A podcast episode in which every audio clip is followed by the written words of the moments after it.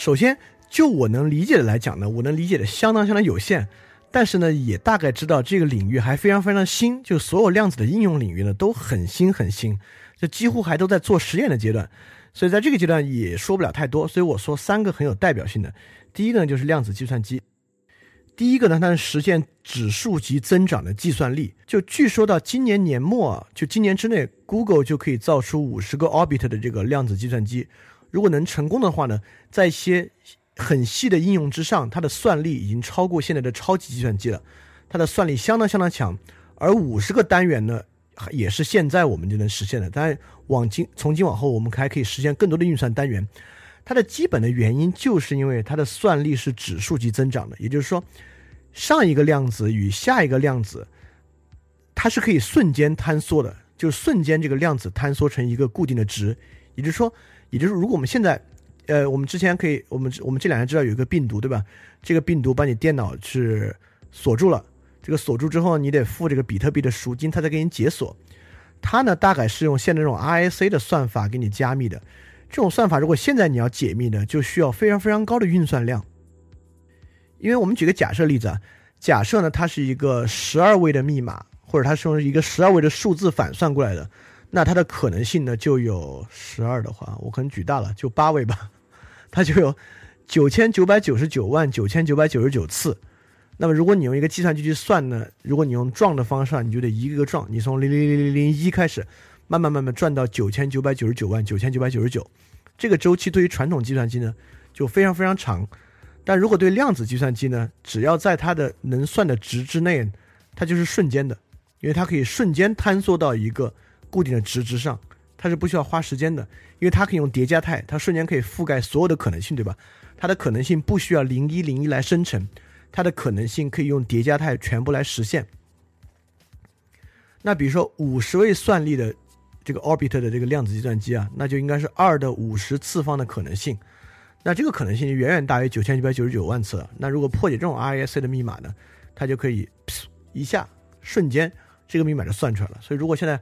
Google 这个量子计算机得出来呢，如果他们这个算法也是成熟的话呢，很可能这个这个横扫全球的 WannaCry 这个东西呢，Google 可以出个开源的，你就把你电脑拿出来一算。就能够把你这个密码给你算出来，所以量子计算机现在看起来在某些领域有很强的应用啊。当然，现在的实际问题呢，就是我们还没有这么多的算力的，我们的算力可能有几的，有十几的、二十几的，有这种可能性啊。但现在可能公布出来的都是十以内。这个潘建伟院士呢，就我们我国不是前前段时间报道嘛，我们建成了一个量子计算机，它的算力是多少我忘了，就不是很大，这肯定没有到这个五十的地步。而且现在呢，也仅仅是一个概念而已啊，所以现在量子计算机还是一个很早的概念。但我们大概能够理解呢，就是它具有非常非常高的算力，在某些特定的领域之上，确实能够远超出我们现在的计算机。而且这还有一个很重要的东西啊，就我们现在计算机的算力呢，我们知道大概是跟它的 CPU 处理的速度有关。而如果你稍微了解一点 CPU 呢，就能知道 CPU 的功率啊，纳米级越低，它的集成度越高。集成度越高呢，它的运算能力就越强。比如现在 IBM 好像做到，如果没记错的话，我可能有没有数量级的问题啊？它可能数字有问题，是三十纳米还是十一纳米？已经做到这个量，它确实有个很大的问题。就现在三十纳米、十一纳米这个级上呢，它还是应用经典力学世界的所有规律。但你再往下做呢，你就已经做到粒子级了。当你做到粒子领域呢，你也就开始受到量子理论的影响。你也就必须开始构建量子的计算机，也就是说，我们现在这个科技路径啊，就这个集成电路的路径，它也不是无限发展的。当它的这个集成程度进入进入量子的这个级别，就进入到微观粒子级别呢，它也无法再应用现在的技术来做。那量子计算机还有一种厉害的点呢，在于信息的预先制备，也就是说，如果我们用 Google 搜索来做简单解释的话，它就很强。假设我最后要搜的是量子计算机这个东西啊，我可能。刚用中文输入法输 L 的时候，它就已经构成了所有和 L 有关的这个叠加态的结果全部算出来了。也就是说，当我打这个量子计算机回车的时候呢，现在的搜索方法就是你你打完量子计算机回车呢，它就开始拿这个关键词去搜。但是在量子计算机里面呢，你打回车呢，就是它的这个波函数坍缩的一点，它就早就已经把所有可能性全部搜完了。当你打这个量子计算机一回车，它就坍缩成一个值，就瞬间搜索结果。当然，现在搜索不耗什么计算资源啊，这个你你平时搜你也不觉得慢，如果你翻墙速度快的话，得是瞬间出来。我只是拿这个搜索举个例子，你可以想象，任何其他逻辑如果算力得当的情况之下，它都能够预先制备所有的信息，而你最后的决策那一点仅仅是波函数坍缩，它可以瞬间呈现出你。所以这是量子计算机。我们接下来讲的这个呢，是现在就可以用的，也就是说，现在可能很快就要进入商用阶段，很快就可用的，就是量子加密。就如果你们看过二战谍报片的话，你们都会发现，这个特工啊，抓住其他国谍报人员呢，特别想知道的就是你们的这个密码本是什么，把你们的密码本给我们，我们就可以破译你们的密码。所以，传统加密呢，大概都是一套编码加密的方法，也就是说，一旦你获取密码本。也获取它的原始密码了之后呢，你就可以反向编译出来它要说的是什么。那现在计算机，呃，就是有有有很多解解密的方法呢，也是这样的。你算力足够高的话，你就可以一第一要么以撞的方式撞出来，要么你反向编译的方式反向把它编出。就大概为什么，如如果你稍微有一点编程的话，你会发现有些网站给你生成一个私钥或生成一个公钥，它都再三告诉你，可千万别泄露啊。这东西你要告诉别人了，你就完蛋了。对，确实，因为你把这东西告诉别人之后呢，别人就可以编译出你的密码。但量子加密的厉害之处在于哪个地方呢？第一，量子加密的随机数是真正的随机数，因为我们知道现在生成随机数呢，大概也都是需要一个，呃，你这边有一个密钥，这个密钥或者有一个算法逻辑去生成一个随机数。而这个随机数呢，只要只要任何人只要知道这个逻辑呢，他就可以反向知道你原来的数字是什么，或者随机数从何而来。因为我们都会发现，就比如说有一些我们之前都下载过一些软件，对吧？这个软件要输一个验证码，但这个验证码呢，你在网上可以下一个那个 crack，这个 crack 呢，你就可以生成一个验证码，填进去呢，就可以破解这个软。就是因为那种软件的这验证码生成过程呢是伪随机。它其实有一套逻辑的，所以当人们知道这个逻辑之后呢，它它就可以生成一个这个验证码生成器，你只要拿它生成呢，它就是能够通过其测试。但量子加密是真随机，为什么呢？它的随机过程就是靠叠加态坍缩来实现的，因为所以说谁也说不好到底是什么逻辑，没有我们能够已知的逻辑啊，它就是真正的随机数，所以这种随机数你根本就不可能知道它的生成原则。正是因为这样的特征呢，所以说一个量子信息呢是不可复制的。就比如说，A 向 B 发送一段密码，这个密码呢，比如说 C 要截获了，它复制一个呢，你是没法复制的，因为你一复制呢，它就不一样了，或者在你复制的时候，它就已经坍缩了，对吧？所以，向当 A 向 B 发这个密码呢，除了使用者 B 接到之后呢，任何人在中间截获呢，是不可能再把它复制一次的。因此，你这个密码是不可复用的，它是唯一的一次，而且还是真正的随机的。所以这个量子加密大概过程是这样的：就 A 生成一个数，把这个数发给 B，假设是个八位数啊，发给 B 的过程之中呢，由于这个量子的随机性呢，这八位数里面有三个数呢，它就它就变了，就变成别的数了。所以 A 跟 B 呢再来对一对，就哪几个数变了？OK，我们发现这仨数变了。好，A 跟 B 有个约定，那把这三个数筛掉，剩下五位数呢就是我们的密码。因此呢，它只能在 A 跟 B 之间。一次进行，而且它是不可能有规律的，也不可能在中间截获这个密码来使用。因此，这个量子加密呢，它的这个安全系数确实比现在的方式就高。但听到这里呢，其实我最开始了解完了之后，我也有点就觉得有点遗憾啊，因为你总觉得量子加密应该是个可能更高级的东西啊，它很可能跟这个量子纠缠有什么关系啊？但实际上，那个量子纠缠确实没有什么关系。那你也会发现，现在如果可以商用的啊，或者已经比较成熟可以使用的呢，它确实利用的是量子一些其他的特征，而不是我们可能认为它最神奇的那几个特征。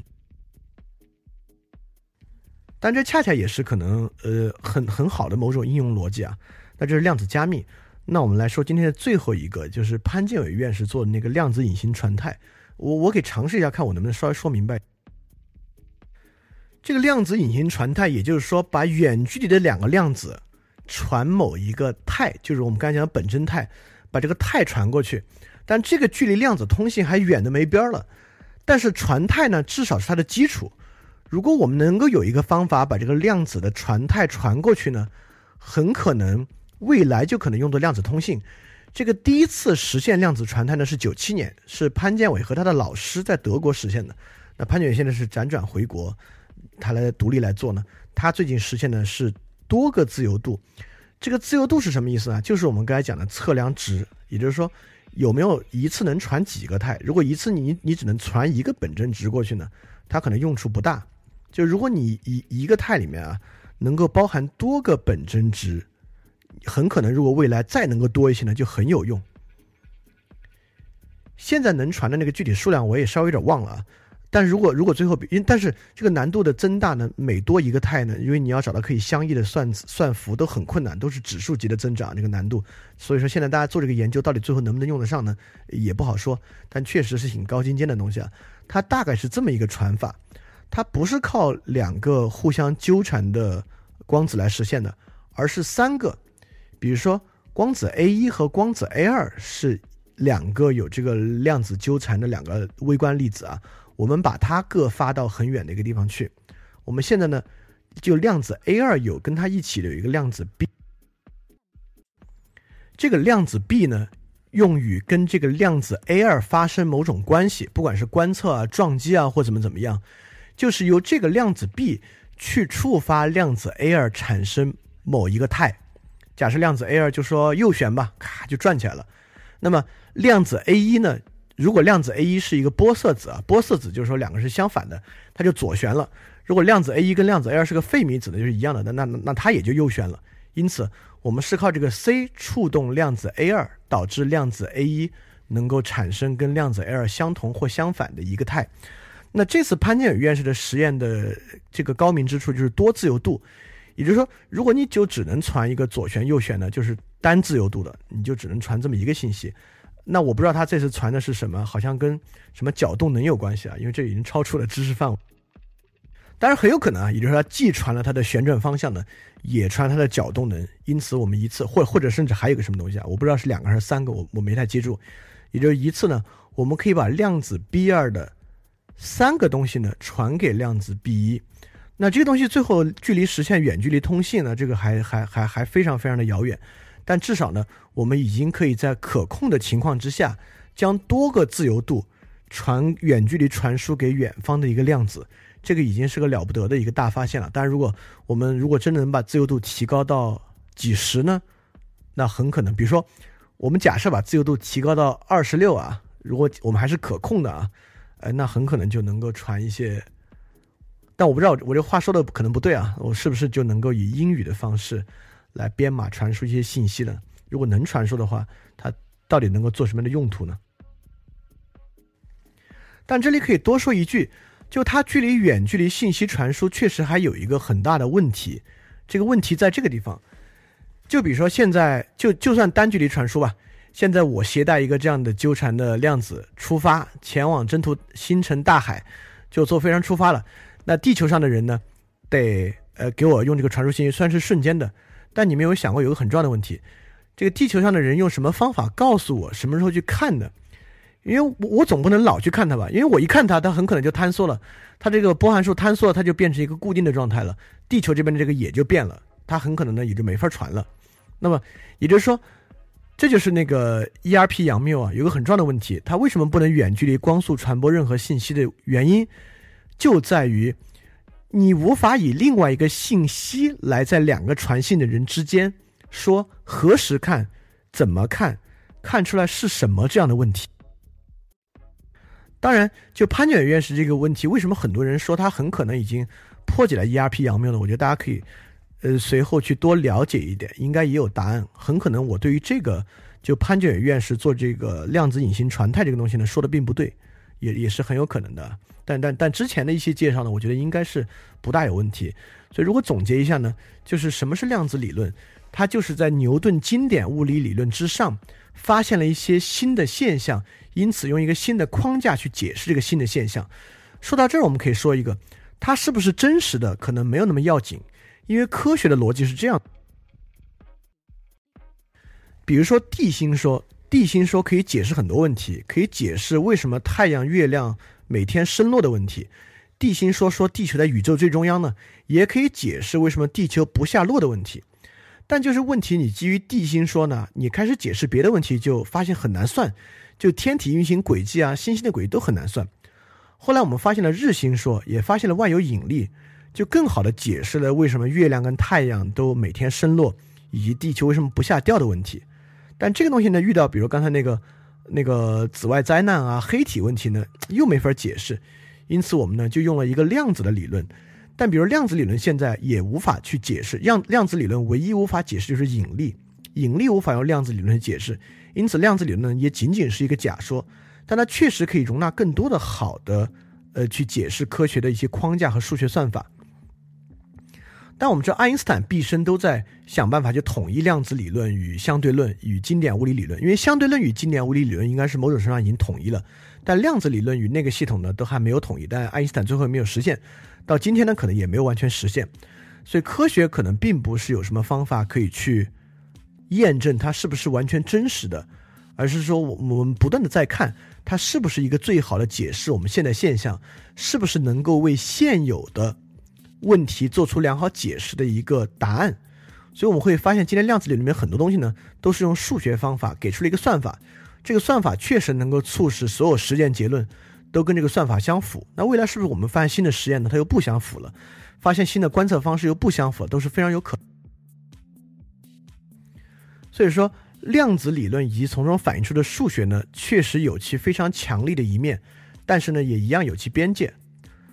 嗯，因此这点如何能够和传统的形而上学、哲学和其他的逻辑产生某种相应性，或者是不是一定要说一个谁更高级呢？其实也不好说。当然。如果你要从中发现这样的一种观点，这样一种理论，站在海德格尔的技术批判角度，该怎么去看它呢？但也是我们可以在这四期之后讲科学革命的时候呢，来去回答这个问题。当然，可能你还有一个问题啊，就是你你很想知道，那量子理论有这种新的发现之后，它是不是契合了某种宗教的观点？因为我们知道佛教徒对于这个量子理论就非常的热衷，就认为量子理论很多观点呢，跟这个佛陀的一些话都都很有关系。但我认为这个呢都是某种阐释学了，因为从从这个来讲呢，比如说量子理论的这个物质波和几率波的关系呢，我们是不是可以说它非常吻合了康德的物质体的概念？也就是物质体不能被完全被我们认识，我们认识的物质体的部分呢也是真的，这不这不就是物质波与几率波的关？或者我们可不可以说，这个量子不断的这个变化和和和这个量子的太结太叠加呢，其实恰恰印证了海德格尔的。存在和存在者的关系，每一个被我们就是波函数坍缩之后呢，都是一个存在者，而这个波函数的状态呢，就是这个就这个物质波的状态呢，它的叠加态呢，都是这个存在。你是不是可以这么去解释呢？这么解释起来也是相当相当有道理。所以说，当然了，我们运用数学方式认识的世界，以及运用宗教方式认识的世界，以及运用哲学方式认识的世界，都应该有某种相似之点。就比如说量子力学里面很多可能性呢，在哲学里面其实早已想过，但很可能是以不同的方式。所以我们其实关注的倒不是说，哎，这个东西好像说了佛教领域，哎，这个东西好像说到海德格尔这边来的，不是。重要的是他们底层的思考方式，以以及他们底层的某种认识世界的方法，从本源上到底有什么区别。所以这个是我们来讨论这个量子理论啊，接下来讨论数学、分子和科学革命的时候，要逐渐发现的问题。就它与从古希腊以来，亚里士多德、苏格拉底所带来的哲学的方法，以及我们所知道其他的艺术的美学的方法，到底是一个什么样的不同的方法？那我们通过介绍呢，是想给出这样的对比。所以今天是我从一个完全不懂高等数学的角度了，来介绍量子理论，介绍一些实验，介绍一些理论。那不知道是不是让你对量子理论有稍微清晰点的认识，或者多知道一些？如果能行的话呢，我就算是达到了我的目的。所以很感谢大家的时间，我们差不多今天就到这儿。那下周呢，我们来讲数学，就是一个完全不懂高等数学的人呢，要再来分享一下关于数学的知识。那我们下周再见。非常感谢你收听本节目。如果希望每周一加入微信群，跟我们一起学习，提出问题，看到每次分享的 keynote，可以微信添加想借 Joy Share，想借的拼音 x i n g j i e，Joy Share J o y s h a r e。并说牛津通识读本就可以被我们拉入群中，每周一起学习了。欢迎你来。非常感谢你收听本节目。如果希望每周一加入微信群，跟我们一起学习，提出问题，看到每次分享的 keynote，可以微信添加“想借 Joy Share”，想借的拼音 x i n g j i e，Joy Share j o y s h a r e，并说牛津通识读本，就可以被我们拉入群中，每周一起学习了。欢迎你来。